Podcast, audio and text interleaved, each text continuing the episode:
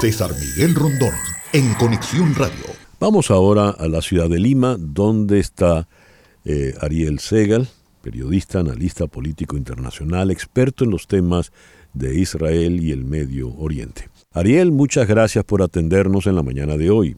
Gracias a ti. Gracias por... la invitación, César Miguel. Sí, a ti. Ariel, estamos ya en el quinto día de esta, de esta guerra, de este enfrentamiento bélico. Y Estados Unidos ha mandado a su portaaviones más grande y poderoso con toda su flota de ataque a, a las aguas del Mediterráneo Oriental, mientras continúan los ataques desde Hamas a Israel. Ayer tuvimos una entrevista con una periodista en Tel Aviv que tuvo que salir corriendo en medio de la entrevista porque le sonó la alarma. Y eh, la inversa, de Israel a, a Gaza. ¿Cómo calificarías el momento que estamos viviendo cinco días después de los ataques del sábado? Bueno, es un momento dramático. Eh, todavía desde el punto de vista de la sociedad israelí no se asimila lo ocurrido, primero por la magnitud, la crueldad de, de las masacres que hicieron los terroristas de Hamas, pero tampoco se entiende cómo pudieron haber fallado tanto los servicios de inteligencia, cómo es posible que el ejército no llegara a tiempo a luchar contra estos terroristas que incursionaron, duraron promedio de dos, tres horas para llegar. Eh, un país que justamente estaba debatiendo, eh, digamos, sus ex líderes o ex, dirigentes de los servicios de eh, secretos o de inteligencia, gente importante retirada del ejército y políticos, el aniversario 50 de la guerra de Yom Kippur, que fue en el año 73 y que fue la guerra en donde Israel perdió más eh, soldados por negligencia y por fallas de inteligencia. Y justo en ese momento, cuando se estaban haciendo la pregunta si es posible que algo similar, más o menos parecido, pueda ocurrir el día de hoy, con todos los avances tecnológicos, con lo que sabemos de cómo funciona de eficiente el ejército y la inteligencia israelí, ocurre esta gran tragedia que es el día cuando han fallecido más civiles en la historia de Israel. Fíjate, eh, Ariel, perdón. El envío del barco. Sí, perdona la interrupción. Eh, sí, no, yo, eh, sí, dale. La periodista que entrevisté ayer, ella estaba en Tel Aviv, pero ella estaba en un, en un kibutz en la frontera con Gaza. Y ella cuenta que pasaron 10 horas hasta que llegase el ejército israelí. 10 horas. Eh, que, que, eso va, lleva agua a, a, lo que estabas comentando. ¿Por qué el Mossad, que se considera el, el mejor servicio de inteligencia del mundo, falló? Pero Además, quiero agregarle a ello una pregunta, y es que servicios de inteligencia egipcios le habían manifestado que se preparaba algo grande a Israel. Igual información, se entiende, lo manejaban tanto británicos como Estados Unidos. ¿Qué nos puedes decir al respecto? Bueno, eh, primero quiero contestar lo del barco, la embarcación norteamericana. Sí, claro, eh, eso, eso es una, digamos, símbolo disuasivo por el momento. Yo no creo que Estados Unidos piense involucrarse en el conflicto con Hamas. Es más disuasivo hacia Irán y Hezbollah, que es una organización guerrillera en el sur del Líbano que también busca la destrucción de Israel. Y es como una advertencia que si Hezbollah entra en el conflicto por el norte, eh, Estados Unidos se guarda el derecho a intervenir para ayudar a Israel. Ya. Entonces, si una potencia regional va a entrar, nosotros como potencia mundial también vamos a entrar. Así lo interpreto yo. Eh, respecto a lo que comentas, Sí se sabe a estas alturas que los servicios secretos de Israel sabían que se estaban haciendo maniobras militares en Gaza como para hacer un ataque. Nunca se imaginaron de este tipo, la magnitud, pero sí del estilo, como se hizo. Si vieron los parapentes, si vieron movilización de guerrilleros, si vieron que estaban al lado de la frontera de Gaza con Israel. Eh, el tema aquí es justamente la pregunta. Si vieron lo mismo que vieron los británicos, que vieron los egipcios, compartieron información, ¿por qué tal negligencia. Bueno, hace más o menos semana y media hubo un brief, una rueda de prensa de gente del ejército diciendo que habían estas maniobras en Gaza, pero que Israel no les daba mayor importancia, que les parecía que era un movimiento distractivo, porque en realidad eh, en los últimos meses eh, las incursiones israelíes han sido más hacia la ciudad de Jenin y la ciudad de Ramallah en Cisjordania, el otro lado donde domina más la autonomía palestina, está separada de Gaza. Y dos eh, territorios donde viven los palestinos y están separados. Eh, por segundo asunto, el ministro de Seguridad Interno, que es uno de los que tiene que tomar este tipo de decisiones de inteligencia, junto al ministro de la Defensa, eh, es del partido religioso ultranacionalista, está en la coalición de Netanyahu. Y él vive en un asentamiento y él quiere crear más asentamientos, ciudades israelíes en Cisjordania, y puso toda la atención, prácticamente el 90% de la atención de los militares en Cisjordania y no en Gaza. Eso puede explicar parcialmente el tema de la falla. Eh, la lucha por eh, eh, de las protestas de los israelíes contra la reforma judicial de Netanyahu ha movilizado a muchos reservistas que no se están presentando con la misma frecuencia en el servicio militar, que generalmente es semanal para los comandos de élite. Y eso pudo haber afectado también los niveles de inteligencia y de performance, de, acción del ejército israelí. Yo puedo seguir enumerando eh, unas cuantas razones que, si las sumamos, tienen cierta influencia en las fallas de inteligencia.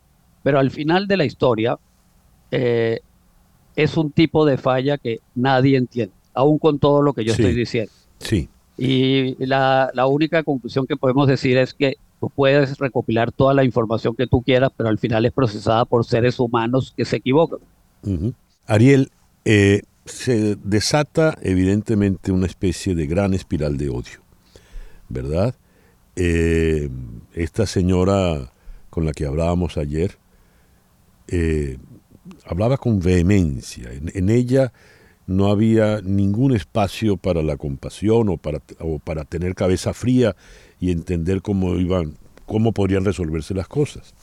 Igual del otro lado, porque eh, en la información que se maneja, eh, jamás es el gobierno, el, terrorismo en Palestina, pero no son los palestinos. Aunque todos van a terminar van a pagar juntos por, justos por pecadores, como dice el refrán. Al desatarse este clima, esta espiral de odio, de ira, que va a alimentar sed de venganza y todo esto, ¿qué puede ocurrir? En espacios tan pequeños, porque esa es la otra, ¿no? Sí. Eh, sí, el, lugar más densamente poblado por kilómetro cuadrado en el planeta Tierra, que es la Franja de Gaza. El, eh, bueno, primero quiero también confesar que a mí me cuesta mucho, como la entrevistada que tú tuviste ayer, eh, contenerme, porque creo que es importante que la audiencia sepa que yo soy judío y viví en mm. Israel por muchos años. Y no me es una situación fácil tratar de ser lo más objetivo posible. Por supuesto. Espero que, y espero que lo logre. Eh, más, más, Ariel, perdón, no pretendemos que seas ecuánime en algunos puntos de tu intervención. Por favor, siéntete absolutamente libre. Eh, sí, eh, pero el, asunto es que yo coincido con otro, con un gran analista internacional judío, el periodista Thomas Friedman, escribe en el The New York Times y es autor de varios libros, incluyendo uno sobre el Medio, eh, Medio Oriente que se llama De Beirut a Jerusalén, y él dice que qué es lo que buscaba jamás con una incursión como la que hizo. Eh, dos cosas importantes. Una es, primero, él, estaba intentando socavar cualquier tipo de negociación de paz en mediano plazo con la autoridad palestina, la moderada que gobierna en Cisjordania, y más aún con Arabia Saudita. Se está hablando de una iniciativa de paz saudita. Estados Unidos la estaba mediando. Y él dice, lo, segundo que busca jamás es que Israel incursione por tierra, porque eh, sería una batalla donde van a morir muchos soldados israelíes eh, y van a hacer propaganda por las víctimas. Eh, entonces, con mucha frialdad, a pesar de ser judío y haber vivido también años en Israel, Thomas Friedman dice que hay que hacer exactamente lo que jamás, lo contrario a lo que jamás quiere.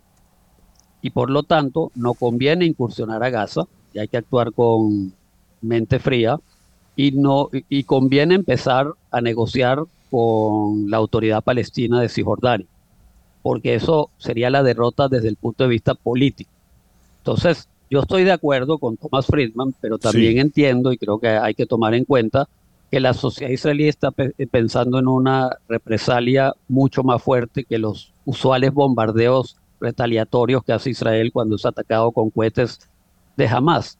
Y creo que Israel va a tener que hacer algún tipo de ataque más fuerte, quizás algunas incursiones ida y vuelta de comandos del ejército a Gaza, antes de poder ir a lo que con mente fría propone Thomas Fried. Eh, estamos hablando de eh, estrategias que han de desarrollarse en horas, en las próximas horas, próximos días, ¿verdad, Ariel? Correcto, pero aquí el problema también que tiene Israel para una incursión por tierra es el tema de los rehenes. Son más de 100. Eh, jamás es un movimiento sumamente cruel como islamistas radicales que son. Sí, ya lo hemos eh, visto, sí. Hay imágenes que ellos mismos circulan como propaganda pensando que la mayoría de los habitantes del mundo los aplauden por eso, eh, haciendo desfilar y humillando a varios de los rehenes.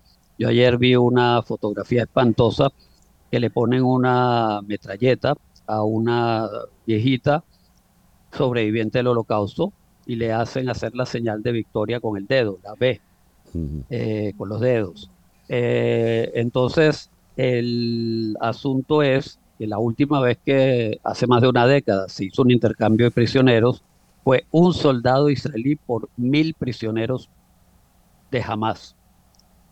Entonces, matemáticamente ni siquiera hay la cantidad de prisioneros de Hamas para intercambiar 100, ciento y pico eh, rehenes israelíes. Y ese es lo delicado de hacer una intervención eh, militar. Yo creo que va a ocurrir, eh, pero eh, no estoy seguro de que sea la mejor solución si lo pienso con frialdad.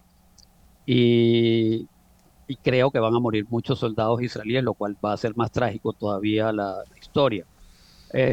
lo que sí creo es que a Netanyahu le conviene mucho hacer un gobierno unidad nacional que ya está planteado, ya se está hablando, pero va muy lento con eh, los dirigentes de los dos principales partidos de oposición, que uno ya fue ministro de la Defensa, Benny Gantz, y el otro fue primer ministro por breve periodo, Yair Lapid, que podría ser el canciller.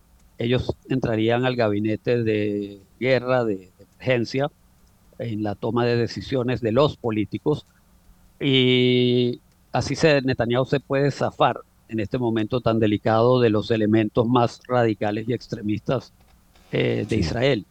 Porque un, eh, una posible escenario también, y cuidado con esto, es que a una parte de la población árabe israelí, si se hacen muchas matanzas de civiles en Gaza, que no es deliberado, pero ocurre, porque los, la gente de Hamas se escuda bajo civiles, eh, una parte de la población israelí árabe se pueda levantar pueda causar problemas internos en Israel. Pero el otro problema además es que una parte de los colonos radicales que habitan Cisjordania se puedan alzar contra los árabes que se están alzando en Israel. Y ahí sí, si Israel tiene el frente de Hamas en el sur, el frente de Hezbollah en el norte y un problema de violencia interna, todo este tema se vuelve mucho más delicado para, para Israel. Muy, muy complejo el panorama que nos has dibujado. Te, te agradezco mucho que nos hayas atendido, Ariel, y recibe pues bueno, gracias.